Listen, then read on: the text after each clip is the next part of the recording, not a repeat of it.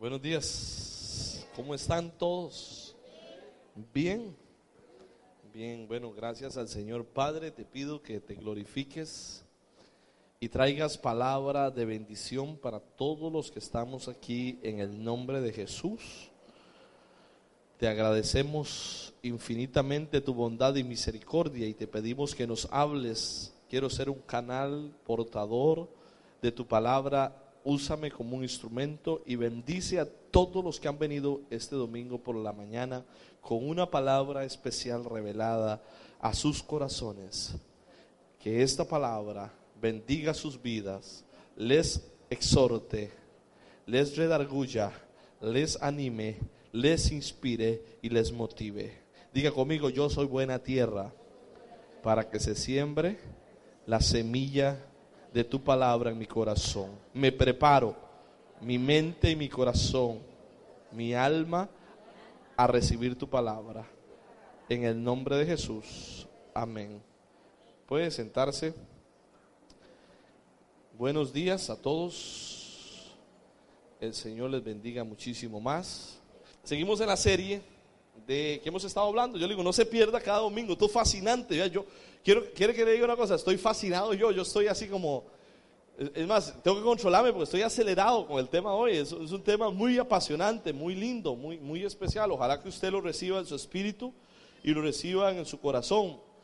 Y tiene que ver con esto, con decisiones. Le hago una pregunta. A ver, una pregunta. ¿A cuántos de los que están aquí les cuesta tomar decisiones? Levante la mano, los que les cuesta tomar decisiones. Ahora, que baje la mano. ¿Cuántos de los que están aquí son veloces para tomar decisiones? Levante la mano, que son así de una sola vez a tomar decisiones. Bueno. Vamos a ver, voy a hablar de esto. Voy a hablar de esto el día de hoy. Eh, Dios usa siempre situaciones en nuestra vida, cosas que pasan, situaciones que se dan, que van a ser parte de nuestra vida, que si usted logra entenderlas, conocerá el propósito de Dios para su vida. Nada de lo que pasa pasa por casualidad. Todo tiene un plan y así ha sido desde siempre. Siempre ha hecho eso. ¿Para qué? Para ayudarnos a conocer el propósito de Dios. Todas esas cosas que nosotros no entendemos las usa el Señor para ayudarnos a conocer su propósito. Él tiene un plan muy específico, un proceso bien pensado para todos los que estamos aquí. Él lo tiene bien organizado. Si tú no lo comprendes, no vas a poder cooperar con Dios. Si usted no sabe que usted está en un proceso de Dios, usted lo que hace es resistirse, sostenerse. Y yo quiero que sepa que Dios quiere ayudarte, pero usted necesita cooperar con el Señor. Yo llamo a esos procesos por donde vamos, los llamamos las estaciones por donde vamos pasando. Estaciones por donde vamos. La semana pasada hablamos de una, son seis estaciones. Una, descubro el sueño. Dos, tomo la decisión. Tres, hay una demora, la dificultad, la disolución, callejón sin salida. Y al final, el delumbrante, la delumbrante liberación. Son estaciones que usted necesita reconocer porque por ahí vas a ir pasando. Por ahí vas a ir transitando. La semana pasada estudiamos la primera etapa, el descubrimiento del sueño. Hablábamos de la necesidad de un sueño. Dios te da un sueño para tu vida. De un momento a otro, abre los ojos y ves lo que Dios quiere que hagas en tu vida. Si algo empieza a suceder y dices, yo quiero hacer esto, hay algo que empieza, comienzas a, a divisar el plan, su propósito. Y te das cuenta que ahí que no estás aquí por casualidad, que Dios tiene un plan para tu vida. Comienzas a obtener el sueño. Pero un sueño no vale de nada a menos que se despierte. Hay un montón de gente que hay que despertarlos del sueño. Tienen un montón de sueños, pero pasan dormidos. Despiértese. En otras palabras, el sueño no significa nada a menos que te esfuerces por lograrlo, a menos que tomes, repita conmigo, la decisión de continuarlo. Y de eso voy a hablar de decisiones. Hoy estamos en la segunda etapa que es la toma de decisiones. A nosotros nos gustan los líderes que tomen decisiones rápidas, casi siempre. O sea, líderes que toman decisiones rápidas tienden a ser como admirados, es más, los pedimos. Eh, eh, hablamos del gobierno, de la política, queremos gente que toma decisiones así, ¿verdad? Ahora, bueno, hay una diferencia entre tomar decisiones rápidas o decisiones buenas. Y usted no ocupa decisiones rápidas, usted necesita decisiones buenas, decisiones correctas. ¿Por qué? Porque nuestras decisiones determinan nuestro destino, nuestras opciones, nuestras decisiones determinan nuestro carácter, determinan si lo vamos a hacer bien o si lo vamos a hacer mal. Cuando recibes un sueño, el sueño de Dios, cuando ya llega a tu vida, debes de pasar a la segunda etapa. ¿Cómo hago para tomar una decisión acertada? ¿Cómo hago para que la decisión que tome sea la correcta? Y es probablemente una de las etapas más difíciles. Por ejemplo, Dios le dijo a Moisés que iba a liberar al pueblo de Israel después de 400 años de esclavitud. No obstante, Moisés tuvo que tomar la decisión de hacerle frente a Faraón. Dios le dio a Noé el sueño de que iba a salvar a la tierra, pero Noé tuvo que tener, tomar la decisión de qué? De construir un arca. Dios le dio a Abraham el sueño de que iba a ser padre de una gran multitud, pero tuvo que tomar la decisión de salir de su tierra y de su parentela. Siempre viene el sueño y detrás del sueño viene la decisión. Inmediatamente tenés que decidir. Bueno, nunca podrás estar al frente o frente a frente del sueño suyo hasta que no tome una decisión. Tenés que tomar decisiones. O sea, hasta que no decida hacer algo. Tiene que tomar decisiones, hacer algo. La Biblia está llena de ejemplos del efecto que producen las decisiones prudentes, cuando se toma una decisión prudente. Quiero ilustrar la importancia de tomar decisiones prudentes. ¿Cómo hacerlas? Para no tomar decisiones equivocadas, para no tomar decisiones que al final nos van a hacer mucho daño. Vamos a ver, ¿cómo hago para tomar una buena decisión? ¿Cómo hago yo para saber si la decisión que voy a tomar es la correcta? Ya tengo el sueño, ahora, ¿cómo lo empiezo? Vamos a ver, número uno, lo primero que debo de hacer, número uno, aquí en la iglesia, hermano, que les gusta apuntar, que son, les gusta traer el cuaderno, número uno, agárrelo para usted, debo de orar pidiendo la dirección del Señor. Lo primero que hay que hacer es debo de orar pedirle a Dios la dirección, decirle, Señor, ¿qué tengo que hacer? No tomes decisiones si antes no has orado. Antes de hacer ninguna otra cosa, busca la perspectiva de Dios. ¿Qué es lo que Dios quiere que yo haga en mi vida? En Santiago capítulo 1, versículos 7 y 8, Santiago 1, 7 y 8, Voy a leer ese texto y después leo otro. Santiago 1, 7 y 8. Dice la escritura, es que yo tengo una versión aquí, quiero leer. Dice 1, 7 y 8. No piense, pues, tal, perdón, no pienses, pues, quien tal haga que, que recibirá cosa alguna. Versículo 8. El hombre de doble ánimo es inconstante en todos sus caminos. Le voy a leer otra versión. La persona que duda nunca toma una decisión firme y tan pronto va por un camino como por otro. Si no pedimos con fe, no podemos esperar que el Señor nos dé una respuesta firme. Por eso es la importancia de tomar decisiones correctas. Lo primero que hay que hacer es pedirle al Señor, lo primero, Proverbios dice, necio es quien confía en sí mismo, pero el que pero los que aplican la sabiduría de Dios andan a salvo. Si usted confía en sí mismo y no pide dirección a Dios en lo que tiene que hacer, dice la Biblia que será un necio. ¿Cuántos de ustedes alguna vez tomaron una decisión que cuando la vieron dijeron, esta es una decisión muy buena y que al final era una tontera? Levante la mano, así, levante la mano. Era una decisión así. Y después, o sea, por todo lado que la vida parecía que buenísima.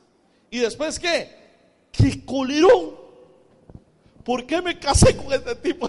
¿Por qué? ¿Por qué? así suele ser. todos recibimos impresiones que parecen ser las más correctas, ¿verdad? Y usted dice, esta es, creemos que esa es, pero cuando no viene de Dios es un problema para usted. Por eso necesitas pedir a Dios cuál sea la voluntad de Dios, la dirección de Dios hacia esa decisión. Y aquí quiero hacer un paréntesis para desahogarme con ustedes. Para desahogarme con ustedes. Y tiene que ver con esto del huracán. Era tanto los, las cosas que, eh, que se veían en redes sociales cuando se anunció lo del huracán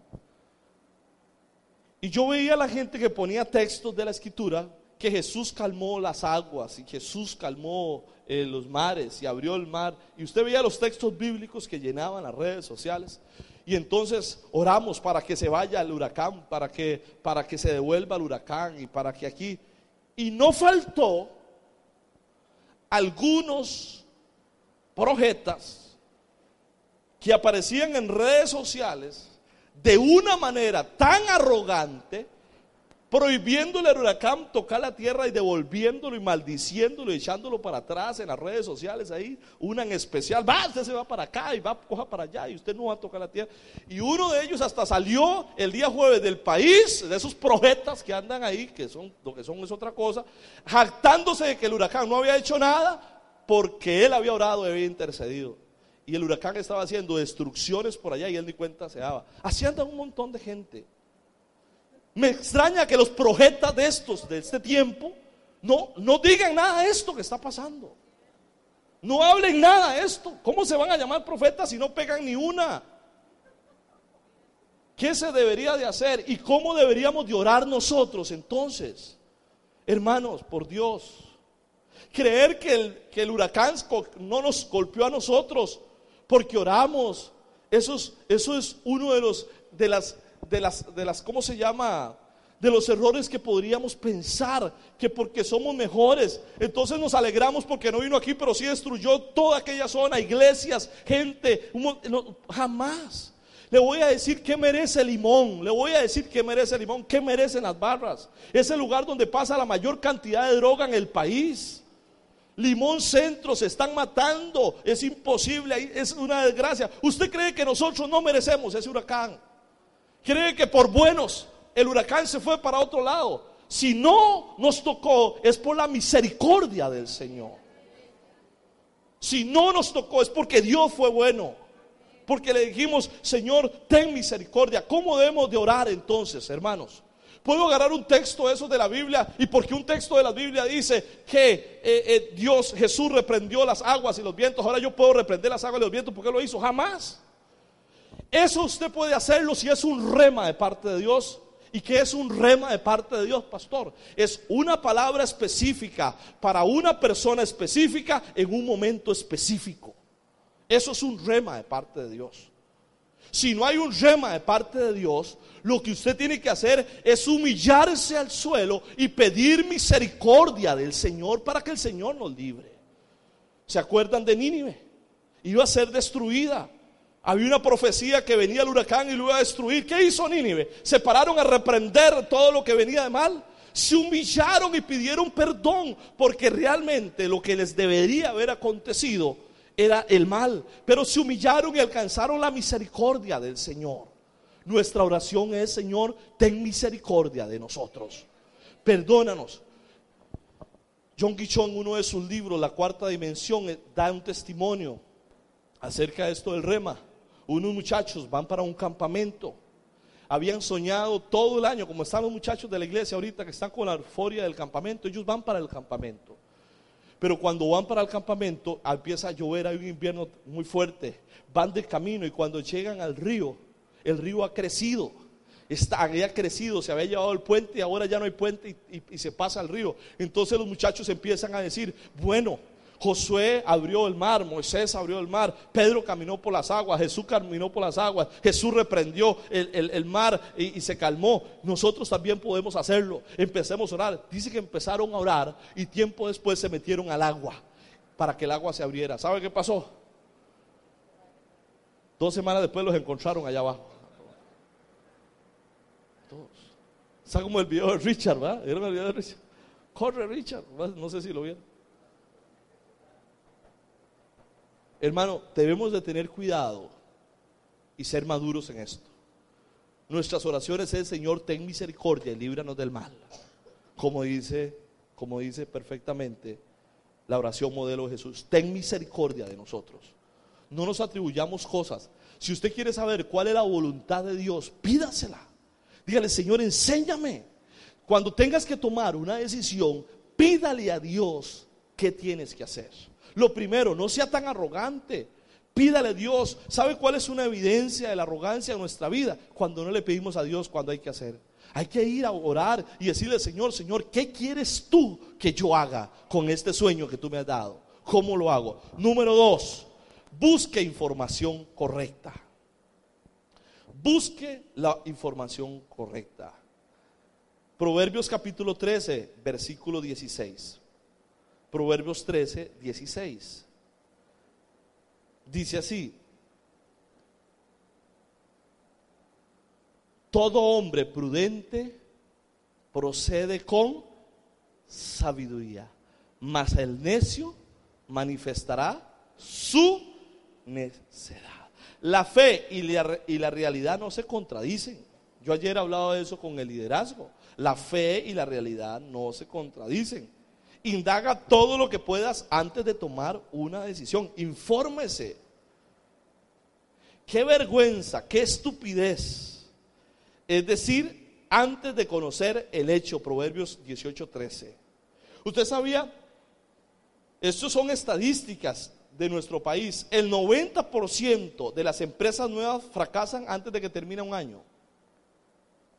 El 90% de las empresas nuevas fracasan antes de que termine un año. Y el 90% de las que se quedaron antes de cinco años ya han fracasado. ¿Sabe por qué? Porque todos se fundamentaron en lo que yo he dicho y conozco como en entusiasmo ignorante. Un entusiasmo ignorante. Fueron a hacer algo sin antes cerciorarse sin antes preguntar. ¿Tienes una idea? Grandioso. Bueno, me parece bien. Bueno, cerciórese con la realidad de lo que está pasando. Averigüe. Es por eso que muchos de los matrimonios fracasan.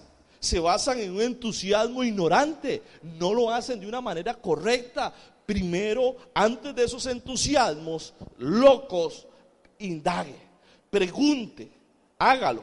¿Sí? ¿Por qué? Porque si usted no busca la información correcta, vas a tener problemas. Por eso es mejor investigar cuál debe ser. Entonces, lo segundo es, debo de buscar la información correcta. Busque la información correcta. Número tres, busque asesoramiento. Quiero saber yo cuál es la voluntad de Dios. Busco, ¿cómo hago para tomar una buena decisión? ¿Cómo hago yo para tomar la decisión correcta? Busca asesoramiento. Hable a alguien que haya tomado una decisión similar. Alguien que haya hecho algo parecido. Habla con amigos que conocen tus debilidades y busca consejo. Proverbios 26, 4 dice, en la abundancia del consejo se halla qué? Sabiduría. Y esto va para los hombres. ¿Cómo nos cuesta a los hombres buscar consejo? ¿Verdad que sí, esposas? Ay, Señor. Busque consejo, hombre. Busque consejo. Una vez le preguntaron a, Henry Ford, el, el diseñador de la compañía de motores Ford, ¿cuál es el secreto del éxito? Y él contestó, decisiones prudentes. Tomar decisiones prudentes. ¿Y cómo encuentro yo las decisiones prudentes? con experiencias. ¿Y cómo se obtienen las experiencias? Tomando decisiones estúpidas. Así funciona. ¿Funciona así?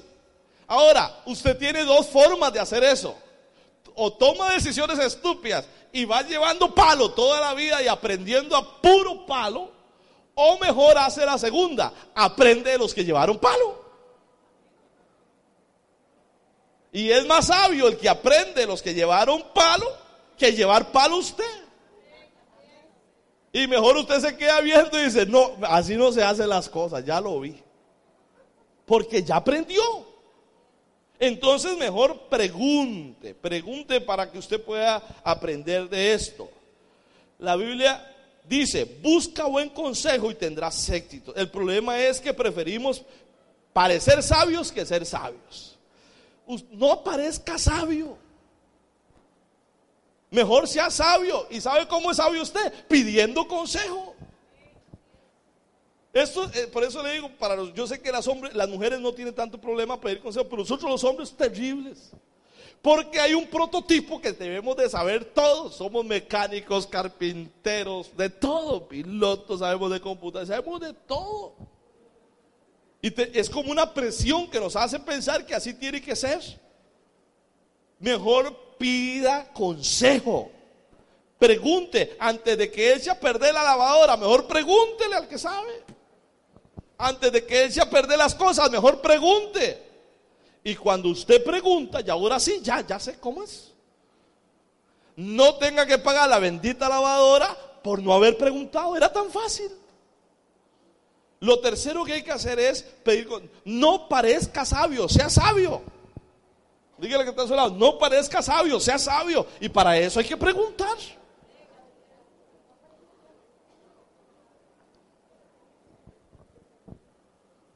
Pregunte cómo es la cosa. ¿Cómo se hace? Y usted se va a dar cuenta que va a poder tomar decisiones correctas. Número cuatro, ahora que voy a Cooper hablando. Número cuatro. Número cuatro.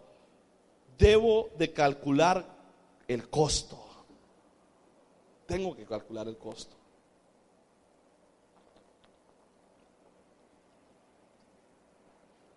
Cada decisión que tomamos en la vida tiene un precio.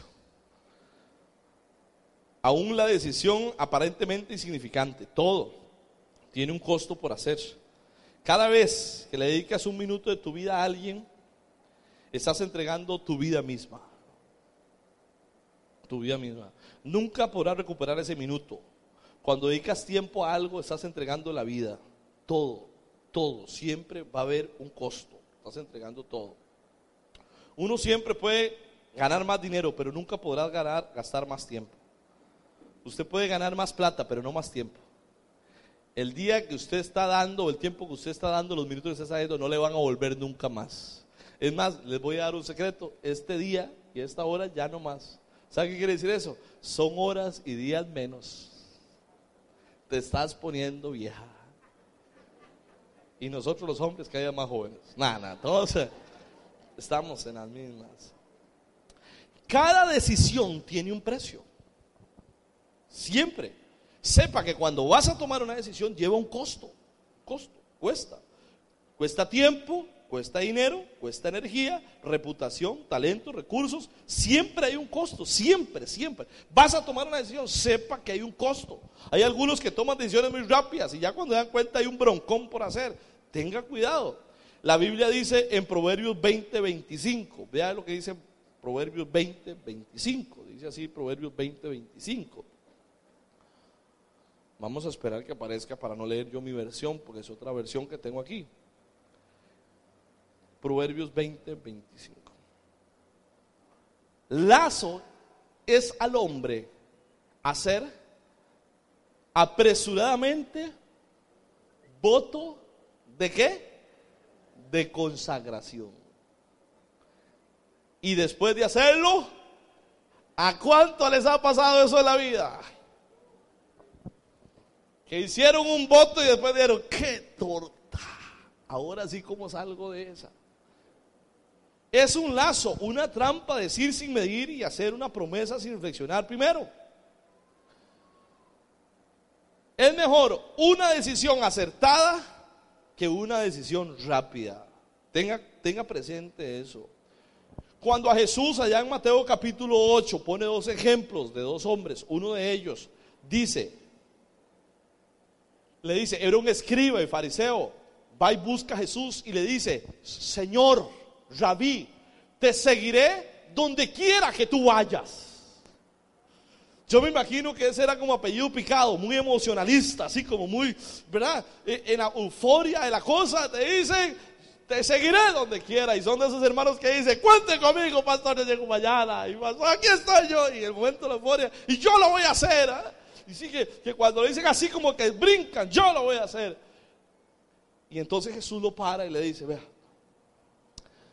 las zorras tienen guarida y los niños tienen sonido.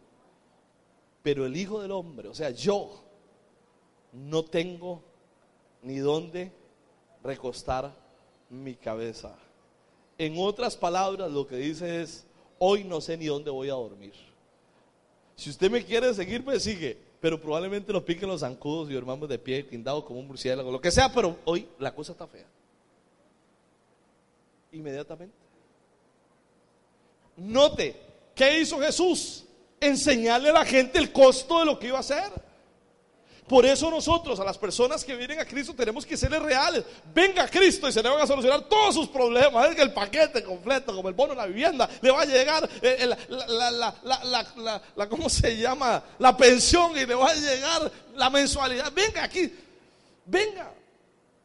No hay un costo. La gente tiene que saber para venir a Cristo hay un costo y que hay que medirlo. Tienes que saber que eso va a ser parte de esto. Ahora, quiero que sepan, venir a Cristo hay un costo, pero estar sin Cristo también tiene otro costo. Usted decide cuál de los dos adquiere.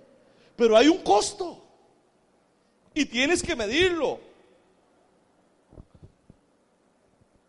Dice el pasaje que hacer una decisión sin primero considerar el costo es siempre un lazo. Uno de los principios de la vida es que siempre es más fácil entrar que salir. Es un principio. Agarren esto. Es más fácil entrar. Es más fácil entrar en una relación que salir. Es más fácil entrar en una deuda que salir de la deuda. Es más fácil escribir en una agenda que cumplir lo que se anota. Ahora llega diciembre y todo el mundo pone metas. Dieta. Claro, ¿cómo no va a poner dietas y se hartó todos los tamales de Navidad que hubo y todas las cenas que hubieron y todas las cosas? Entonces, enero con dieta. Y este año voy a estudiar. Y este año voy a empezar esto. Y este año, a ver qué hizo en este año que acaba de pasar. Si el año pasado también se las puso. ¿Qué hizo? Ayer hicimos una evaluación de todas nuestras metas en la iglesia. En algunas, pura vida. La pegamos y requete bien. En otras nos dimos cuenta que no la pegamos. Tenemos que tener claro que siempre entrar es más difícil que salir. Por eso usted tiene que saber que hay un costo a la hora de O sea, siempre hay un costo. Si vas a decidir, sepa que hay un costo. Si te vas a casar, sepa que vas a estar casado, que no vas a seguir como soltero toda la vida. No, ya te casaste, ya está. O sea, que ya cambió la vida suya. Si va a empezar a estudiar, sepa, si va a empezar a estudiar, sepa que hay noches que no vas a poder dormir por estar estudiando. Sépalo, sépalo. Si va a empezar una empresa, sépalo que te va a costar la vida, que vas a tener que levantarte más temprano y acostarte más tarde. Sépalo, así va a ser. Eso es parte. Sépalo. Porque algunos cuando empiezan la cosa y no midieron el costo y se, ya la empezaron a ver fea, la zafa, porque no midieron el costo. Por eso necesitas medir el costo. Pregúntese si vale la pena, si esto que voy a hacer vale la pena. Alguien dijo, hay solo dos claves para el éxito de la vida. La primera, decides qué es lo que realmente quieres. Y la segunda, decides cuántos estás dispuesto a pagar por eso. ¿Cuánto estás dispuesto a pagar? Si esto que si esta decisión y este costo vale la pena, por eso necesitas hacerlo. Cinco. Ahora hablaba Cooper de esta. Cinco. Vas a tomar decisiones. ¿Cómo hago para tomar decisiones? Sepa que van a haber problemas. Sepa que va a haber problemas. Donald Trump dijo esto. Dijo esto. Tipo interesante también. Lo he estado estudiando también, me interesa. Dice así, ¿cómo nos va a interesar? Estamos en, en las manos de Dios y después de ese ingrato. Dijo así, espero lo mejor, pero me, preparo para lo peor. Así es. Espero lo mejor, pero me preparo para lo peor. No es un mal consejo, yo se lo digo, pero quiero que sepa, por la fe, espera lo mejor. Espera que Dios te va a abrir puertas de bendición, dígame a eso. Pero también prepárese para los problemas.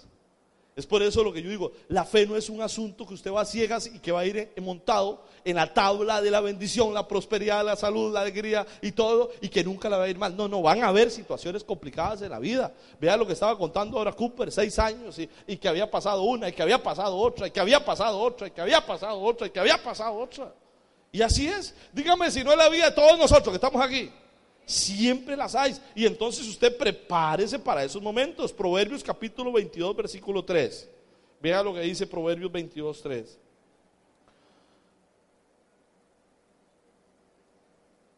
Dice Proverbios capítulo 22, versículo 3.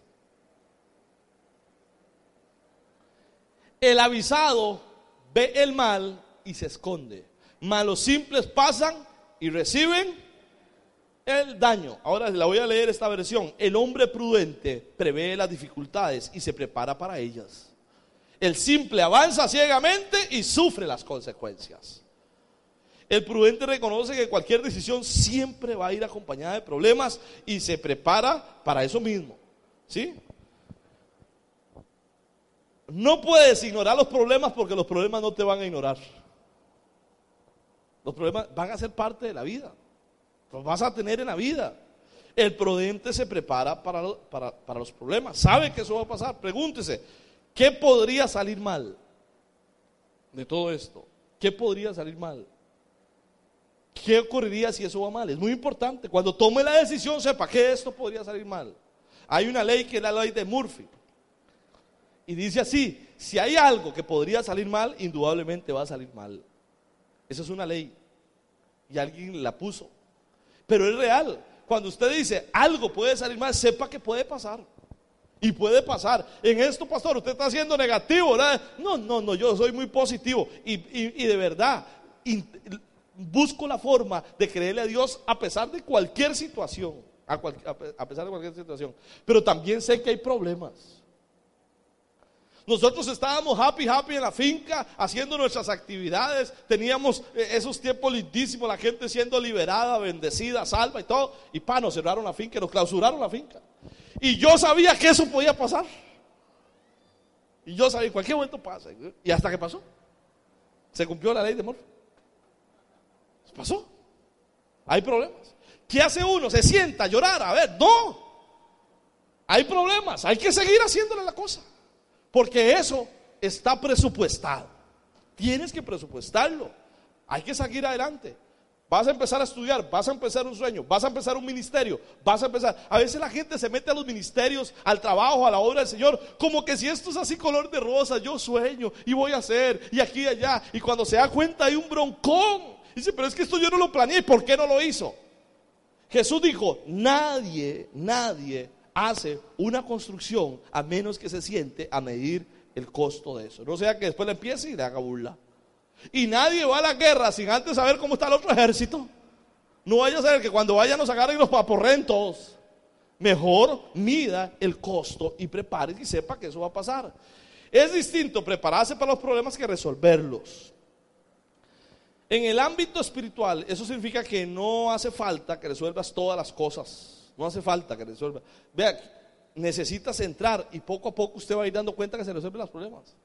Y usted sabía que a veces es peor el miedo al miedo que el mismo miedo. A veces es peor el miedo al miedo que el mismo miedo. ¿Cuántos de ustedes han tenido miedo por algo que no querían enfrentar, que no querían enfrentar y tenían miedo? Y porque le da miedo el día que enfrentaran eso y eso, eso. Superó ese miedo y cuando llegó ahí se dio cuenta que no era tanta la cosa. Se dio cuenta que no era tanto, que no era tanta la situación. Y lo que lo estaba paralizando a usted era eso. Por eso es necesario avanzar, seguir adelante, caminando hacia adelante. Durante el resto de tu vida te ocuparás de todos los problemas que vengan. Van a venir dudas, preocupaciones, van a haber problemas, créalo. Necesitas hacerlo y seguir hacia adelante. No necesitas tener resueltas todas tus dudas. No vas a tener, no, no, no, nada de eso. Necesitas caminar. Los problemas los resuelves después. Eche para adelante, camine y sepa que eso va a pasar, que van a haber problemas. Si a usted le dijeron que no había problema, lo engañaron. Lo engatusaron y le dieron a tolillo con el dedo. Y usted se lo creyó. Los problemas van a ser parte de la vida. Van a suceder. Aquellos de ustedes que son gente de negocios saben que cada decisión tiene situaciones difíciles. Como empresarios saben que cada decisión que van a tomar van a tener en algunas éxito y en algunas van a tener mucho problema.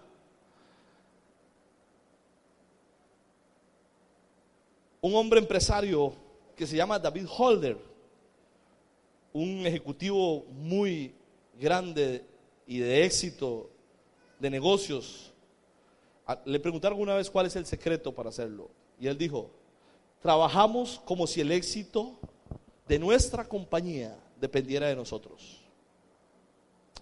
Y oramos y nos rendimos a Cristo sabiendo que lo que no podemos hacer, Él lo hará. Ese es el secreto. Lo voy a volver a repetir. Y me llamó la atención cuando leí, después lo puse. Trabajamos como si el éxito de nuestra compañía dependiera de nosotros. Y oramos y nos rendimos a Cristo sabiendo que lo que no podemos hacer nosotros, lo va a hacer Él. Trabaje, haga lo que tenga que hacer y sepa que van a haber situaciones difíciles. Lo hizo Nehemías cuando escuchó que los enemigos venían, cuando escuchó que los querían atacar. ¿Qué hizo? Trabajaban, construían y por otro lado, con una espada trabajaban, eh, eh, cuidaban y con la otra trabajaban. Así tiene que ser, saber que eso va a ser parte de su vida. Así que les voy a dejar la última, y aquí termino. La sexta, debo de hacer frente a mis temores. ¿Cómo hago para tomar decisiones? Hágale frente a sus miedos. A sus miedos. La raíz de toda indecisión tiene una palabra. ¿Sabe cómo se llama? Temor.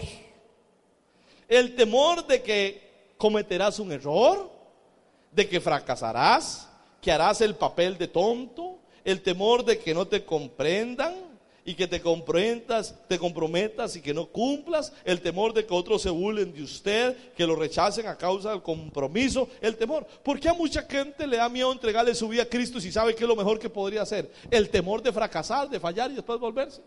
Por eso no le entregan su vida a Cristo, por el miedo de fracasar y que no es que yo lo viví, era el miedo de que no iba a poder más adelante y por eso no lo hacía.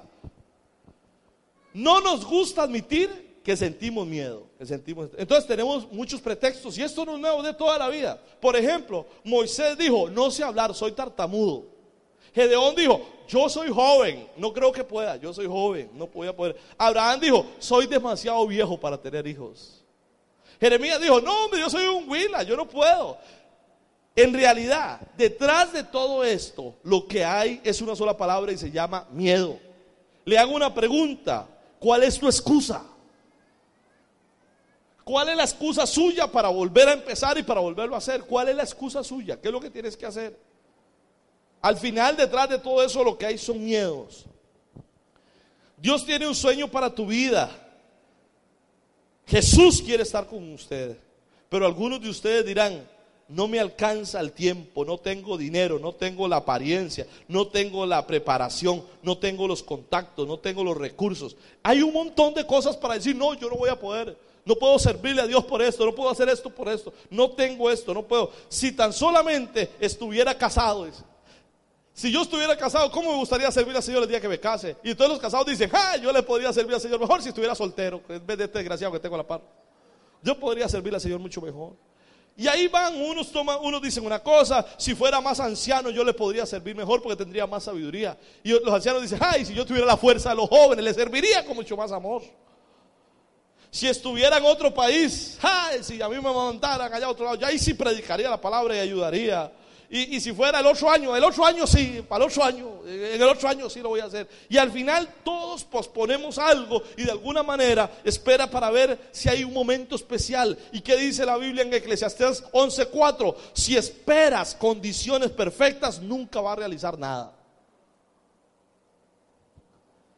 Este es el texto favorito mío. Este es, mi texto. Entre muchos, este me gusta mucho. Si usted espera condiciones perfectas, nunca va a hacer nada. Hay que hacer las cosas con lo que tiene. Hay que hacer las cosas con lo que tiene. Un amigo pastor en algún momento, hablando con él, hoy me lo agradece muchísimo y siempre me menciona cuando habla de esto. Y usted nunca va a poder hacer nada grande en esta iglesia, porque el problema lo tiene usted. Usted busca todo que sea perfecto. A usted le da miedo fallar en todo, es un miedo fallarle. Y si usted busca condiciones perfectas, nunca hará nada. Nada de lo que hay aquí se haría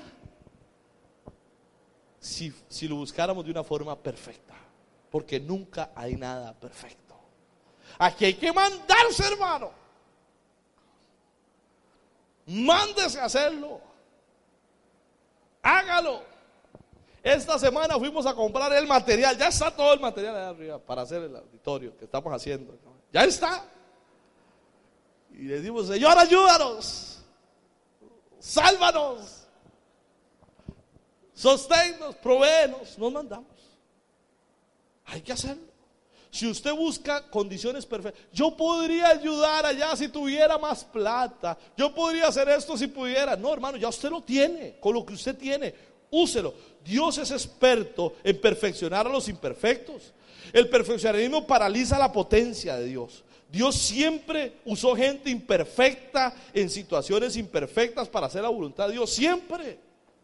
Siempre usó situaciones rarísimas, gente imperfecta, gente rarísima. Y Dios cumplió el propósito. Usó a una ramera. A la peor de todas. La usó. Y de ahí, de la genealogía de esta mujer, viene Jesucristo. Ahí viene. Dios siempre usará gente. Vuelva a ver que está a su lado. Vea lo medio raro. A ese Dios quiere usar. Dios nos usa. A pesar de todo, Dios quiere usarte. Libérese de los temores que lo tienen ahí, hermano. Camine, camine, camine. No se detenga. Los compromisos básicos de la vida se deben de tomar en medio de todas las cosas que vengan en la vida. Siempre. A ver, ¿cuál es el antídoto para el temor? ¿Sabe cuál es? Se llama, Diego amigo, fe. Ese es el antídoto para el temor. Para tomar decisiones y, dejar el temor atrás, necesitas fe. Romanos 8:31 dice, si Dios está por nosotros, ¿quién contra nosotros? Se llama fe. Créale al Señor. Debes de confiar en Dios y comenzar a moverte. A pesar de los problemas, a pesar de todas las, dudas que tenga. Siga caminando. El secreto de marchar eh, contra tus temores y hacer aquello a lo que le temes si tú sabes que es la voluntad de Dios, no se detenga, siga haciendo lo que venga. Venga, ¿por qué? Porque Dios hace las cosas, abre el mar rojo, llueve maná del cielo, pasa lo que pase. Pero cuando caminas, hermano, y cuando no tengas fe y tengas un montón de miedo, hermano, sigue caminando. Aunque estés lleno de miedos y aunque venga un montón de cosas, sigue. Porque cuando empiezas a caminar, la fe aparece. Y la fe empieza a surgirse. Pero usted necesita caminar, necesita seguir adelante. Haré un repaso en esta mañana de, las cosas que podemos hacer para tomar decisiones correctas. Número uno, ¿cuál era?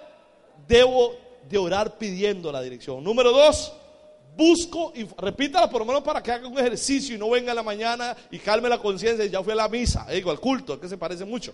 Entonces ya vine a la misa, algunos vienen casi que a la misa. Bueno, hagamos un ejercicio.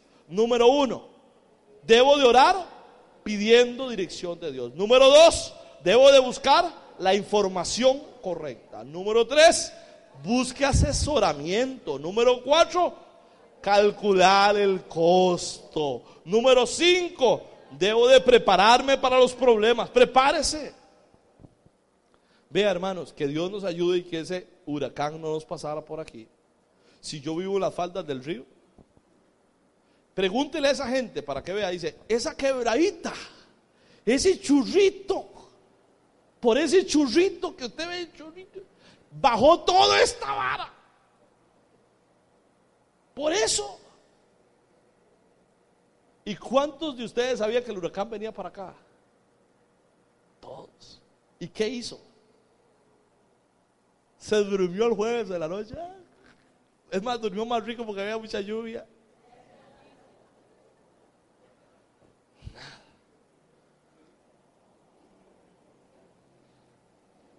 Porque no nos gusta prepararnos para eso. Hay que prepararse para eso. Número 6 y el último. Debo de hacer frente a qué? ¿Sabe quién es una persona valiente? Una persona valiente no es el que no tiene miedo. Es el que a pesar del miedo sigue caminando. A pesar de lo que está oyendo de los doctores, dice, yo sigo adelante y sigo creyendo. A pesar de los pronósticos económicos, usted dice, sigo adelante. A pesar de lo que venga, yo sigo caminando. Y yo quiero que usted siga adelante en el nombre de Jesús y cumpla el sueño de Dios para su vida. Cuando no tengo la fe para hacer algo, sigo adelante y hago, lo hago igual, como que si tuviera fe. Y después la fe viene, aparece la fe, siempre aparece la fe. Hay cuatro decisiones vitales en la vida que usted debe de enfrentar. Número uno, comprometerse con Cristo y con la familia de Dios. Necesitas comprometerte con Cristo y con la iglesia. Tome esa decisión. Para mí es una de las decisiones más importantes. Comprometerse con Cristo y con la iglesia. Necesitas congregarte en algún lado. Si no tienes una iglesia, tienes que buscarla. Pero necesitas congregarte en alguna parte y comprometerte con Jesucristo. Número dos, debes decidir someterte a los hábitos del Señor para crecer. Un compromiso de madurar. Voy a crecer, me voy a desarrollar. No hay que ser un cristiano a medias. Eh, tibio, superficial. Hay que meterse adentro, hay que seguir adelante. Número tres, usar los talentos y dones y habilidades que Dios me dio para su servicio. Si no estás usando eso, te estás desperdiciando. Necesitas tomar la decisión de servir al Señor. Algo Dios te dio, te puso en las manos capacidades, dones. Algo Dios te dio para que lo pongas al servicio. Si no estás sirviendo en eso, ten cuidado porque estás eh, eh, comprometiendo tu vida a otras cosas. Y número cuatro, la última decisión es entregarle su vida al servicio del Evangelio para poder compartir el Evangelio a otras personas. Hablar de Jesucristo con los demás. Una vez que conoce las buenas nuevas, debe de ser portador, embajador y mensajero. Y en esta iglesia se ha establecido la forma para que usted se comprometa y decida hacer esas cuatro cosas. Yo espero que las decisiones que ustedes tomen, las tomen correctamente, las hagan de una manera acertada. Y si usted en la vida ha andado sufriendo por tomar malas decisiones, ahora en Cristo necesitas aprender a hacerlo correctamente. Póngase de pie.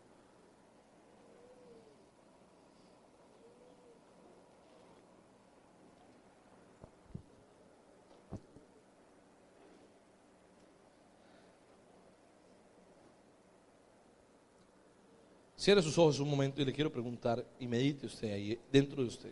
¿Qué decisión es la que sabes que tienes que tomar y que has venido postergando y postergando y postergando y postergando? ¿Qué decisiones? ¿Qué decisión hay en tu vida que usted sabe que necesita tomar?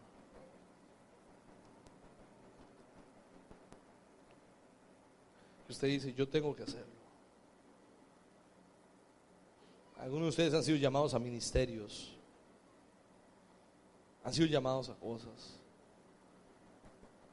a una empresa, a un negocio, a una carrera, a un sueño, a una misión, y la viene postergando y no la toma.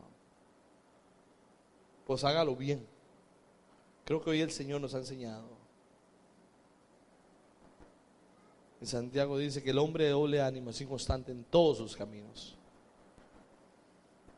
Si no te decides y tomas una decisión en tu vida, eso va a ser un problema. ¿Por qué no le decimos a Dios, Señor, ayúdanos a tomar las más sabias decisiones? Dígale al Señor, aleja el temor de mi corazón, aleja el temor de mi vida. El miedo a que yo no vaya a poder.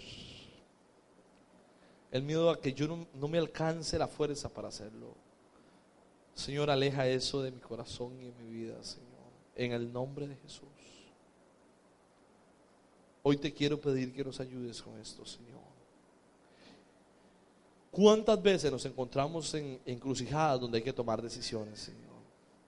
Ayúdanos a tomar la mejor. con quién me voy a casar, qué carrera voy a, tengo que tomar, cuál trabajo debo de hacer, cuál es mi ministerio, para dónde tengo que ir, me tengo que ir o me tengo que quedar. Son tantas las veces que nos encontramos en medio de decisiones. ¿Cómo debo de hablar? ¿Qué debo de hacer? Señor, no sabemos qué hacerlo, Padre. Por eso en esta mañana reconocemos que lo que necesitamos es la dirección de tu Espíritu y ocupamos que nos ayudes a ver qué hay que hacer, Señor. Padre, en medio de todo esto ocupamos saber tu dirección, Señor. No queremos hacerlo a nuestra manera. No queremos hacerlo a nuestra forma. No queremos hacerlo como nosotros pensamos, creemos. Queremos hacerlo a tu forma, Señor. Ayúdanos, Señor, para hacer tu voluntad. Quiero hacer tu voluntad. Quiero hacer lo que tú quieres. Señor, dame la fuerza para decidir. Porque el no decidir también estoy decidiendo. Cuando no decido también estoy decidiendo.